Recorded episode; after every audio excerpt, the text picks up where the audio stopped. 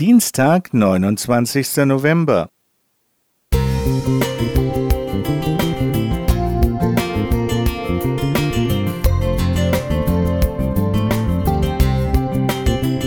Ein kleiner Lichtblick für den Tag.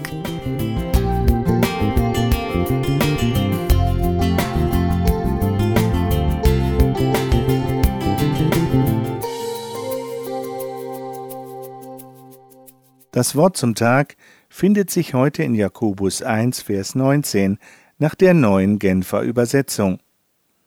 Denkt daran, meine lieben Geschwister, jeder sei schnell bereit zu hören, aber jeder lasse sich Zeit, ehe er redet, und erst recht, ehe er zornig wird. Diese Geschichte geht mir nicht aus dem Kopf. Ein lieber Glaubensbruder hat sie erlebt und mir erzählt. Er stand an der Kasse im Supermarkt. Vor ihm einige Personen.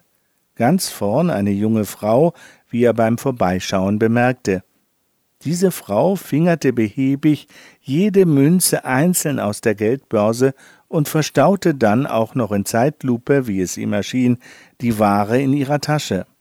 Unser Bruder wurde immer kribliger. Er hatte schon den Satz auf der Zunge Junge Frau, haben Sie nicht noch eine zweite Hand? Da drehte sich die Frau zum Rausgehen um, und die Ungeduld unseres Bruders schlug sofort in Betroffenheit um. Die junge Frau hatte nur einen Arm. Der so Beschämte vertraute mir an, ich bin dem gütigen Gott so dankbar, dass er mir die Klappe zugehalten hat.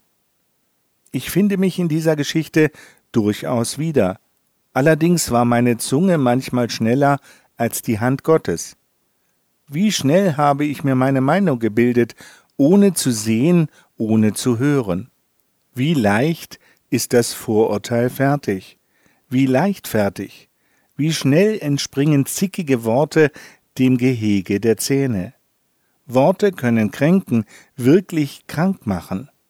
Worte sind nicht nur schlichte Schallwellen, Worte haben Macht, wie es Ina Seidel in ihrem Gedicht des Wortes Gewalt eindrücklich ausspricht. Im Wort ruht Gewalt, wie im Ei die Gestalt, wie das Brot im Korn, wie der Klang im Horn, wie das Erz im Stein, wie der Rausch im Wein, wie das Leben im Blut, in der Wolke die Flut, wie der Tod im Gift und im Pfeil, der trifft.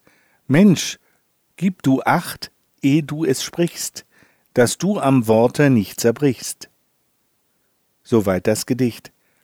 Aber mit Bedacht gewählt können Worte ermutigen, aufbauen und das Miteinander gesunden lassen.